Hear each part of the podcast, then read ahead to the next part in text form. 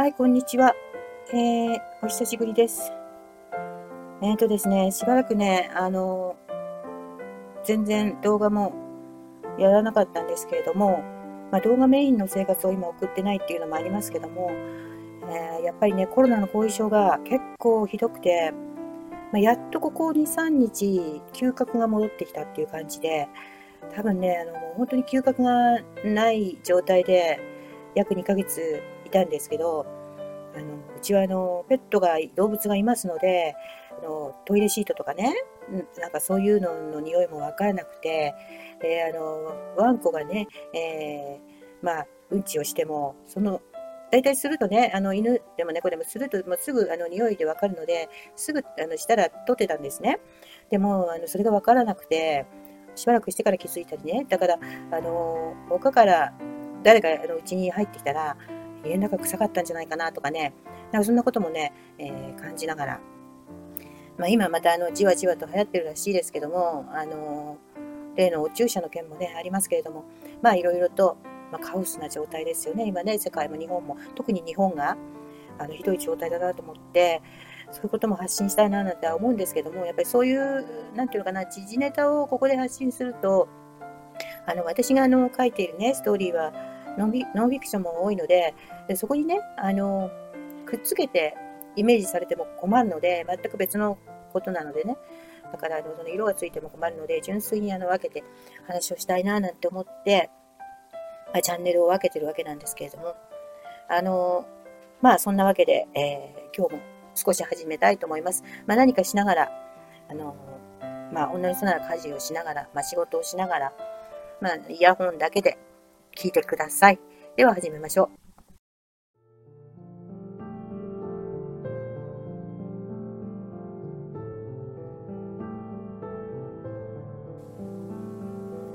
相変わらず、あの、前置きが長いんですけれども、えっとですね、あの、ここ2週間ぐらいちょっと集中しまして、集中しすぎて昨日はちょっとめまいを起こしたりとかね、あんまり長い時間は、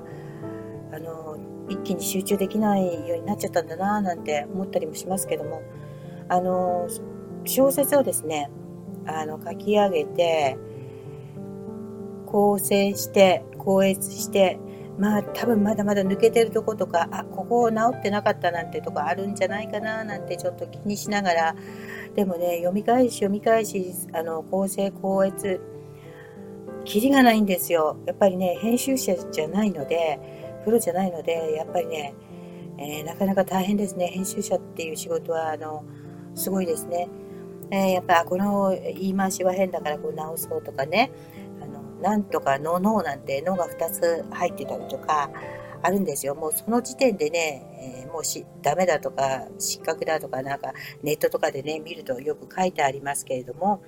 まあね、都合よく言わせてもらえば、そこはもう、おばあちゃんなんて勘弁してくださいみたいなね、なんとか賞に応募する原稿じゃないんで、うんあの文章よりもストーリーの中身をね、読んでいただきたいんですよ。あの日本語があの通じる方であれば、どなたでも外国の方でも読めますので、えー、今あんまり使われない、昔はよく使ったけど、今あんまり使われない漢字とかね、そういうのはあの振り仮名を、ルビを打ちましたので、方言が多用されますね。あの、田舎に行った時の話をしてますので、あの、私の祖母の家に行った時の話を書いたので、そっちの地方の方言が、あの、たくさん出てきますので、あまりにもちょっとわからないかなっていう部分は、括弧して、あの、最後にね、あの、そういう、そういうのを全部並べてえー、意味を書くっていうのもいちいちそっちのページを見るっていうのも大変なのでその言葉の方言の下にかか括弧の中に、えー、意味を書いてますのでそれからあと子ども目線なんですね。小学校低学年の子とか、まあ、6歳7歳それぐらいの子どもの目線で6歳7歳8歳、まあ、10歳ぐらいまでそれぐらいの子どものね目線で書いてますのであの少しあの小学生の作文みたいな文体になってます。えー、あのセリフの部分とかね。えー、でもそれはあの割とわざとそんな風にしましたけれども、うん、な小難しい文章よりも、ストーリーの内容的にね、その方がいいのかななんて思ったりもして、あの、割と優しい作文的な文章で仕上げました。かといって、じゃあ高尚な文章が書けるのかって言ったらそうでもないんですけれども、うん、まあ、あの、そんな感じです。ですから、あと、あとは電子書籍なので、あの、私と同年代の人は、パソコンとか使える人とか、タブレットで大きい画面で見る人は別ですけど、携帯で見るっていうと、スマホとかで見るっていうのはちょっと大変かなっていう部分もありますので、えー、8章、8, 8章まであるんですよ。第8章。だから長いんですね。だから、の1章の第1節とか、第2節とか、それぐらいずつ読み進めてもらえればいいかなって思ってます。えー、一気にはもう読めません。だから、うんまあ、一気にあの集中して読む人でも、一章ぐらいずつですかね、一日にね、私なんかの世代だと、若い人はわかんないですけれども、まあ、飛ばし読みする方なら一日で読めますけれども、飛ばし読みすると、ちょっとあの、まあ、書いたそのテーマは伝わらないのかなとは思います。あのちゃんと全部読んでいただきたいと思います。言葉、あのセリフを大事にしましたので、セリフの中にいろんなね、あの思いとかメッセージとか込めたつもりです。ただ、これはもう90%、もうほほとんどですね、ほとんどノンフィクションなので、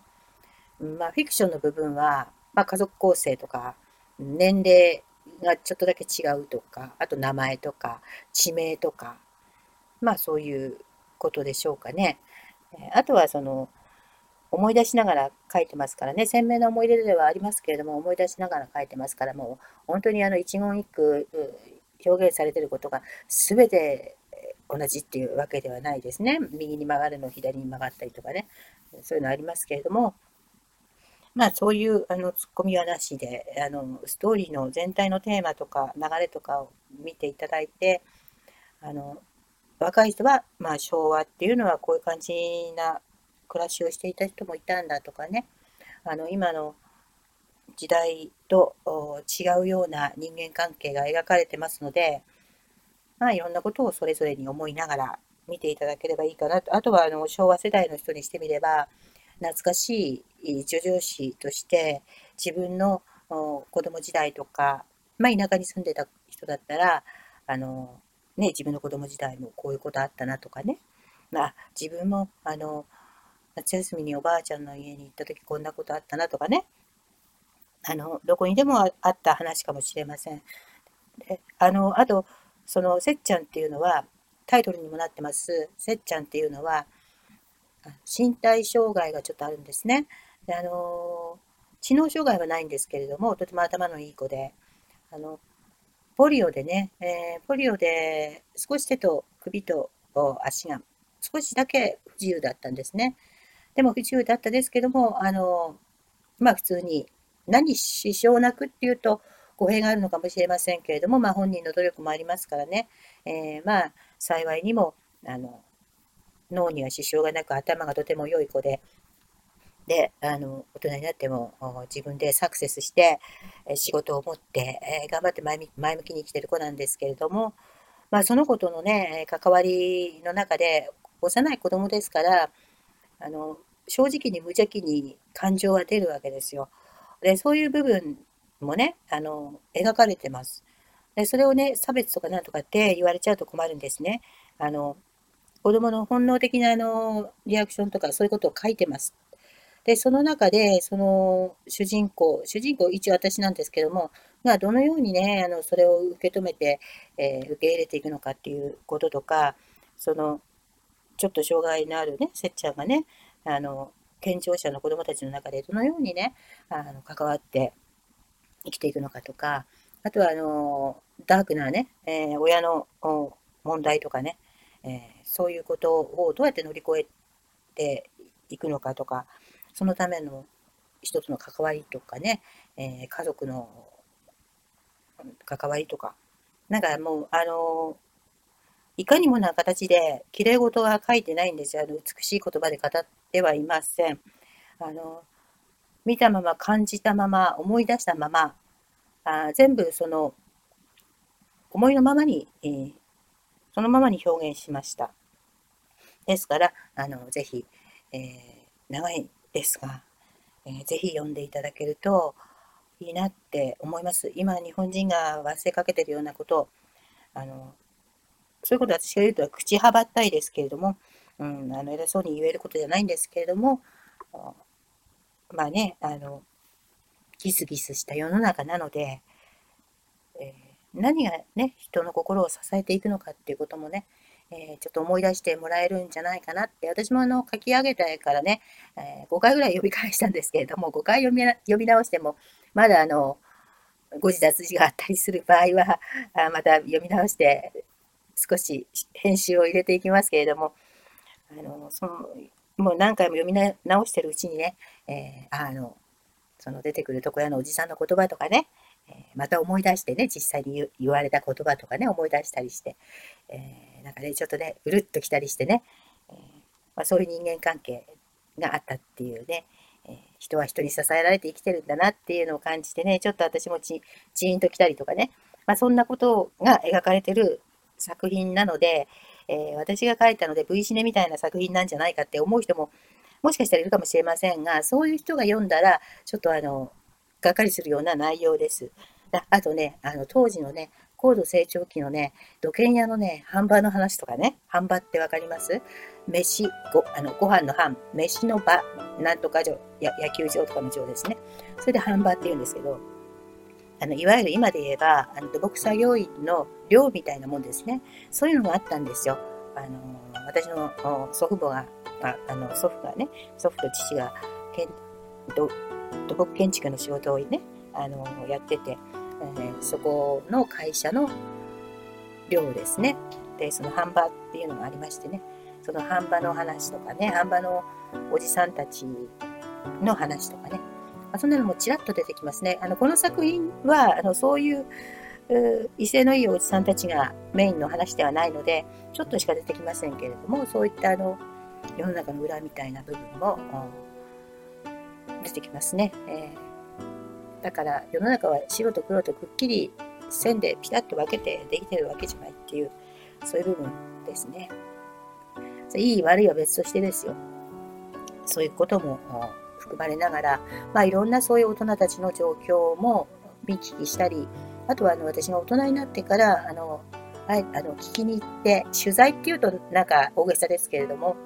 あのあの時どうだったの？こうだったの？あれこうだったけど、あれはどうしてだったの？なんてあの、大人になってからね、聞きに行って、あの、知った話とか、あそ、それと子供の時に、あ、だから、あの時、ああいうことがあったんだなって繋がっていったわけですよ。そういったいろんな記憶をね、あの、元にして書いたノンフィクションです。だから、まあ85%ノンフィクションぐらいにちょっとざっくり言っておきましょうか。まあそういったお話です。ぜひ、あの、今ね、あのー、Amazon の方にセッティングしている状態なんですけども、そその作品が Amazon で、えー、出版できませんってなれば出版できないんですけれども、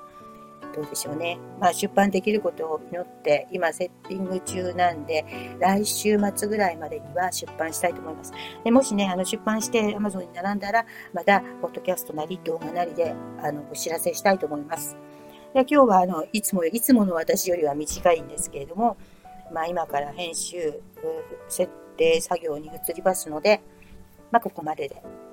暑いですけれども、皆さん、あの水分補給と熱中症を気をつけてください。ではまた。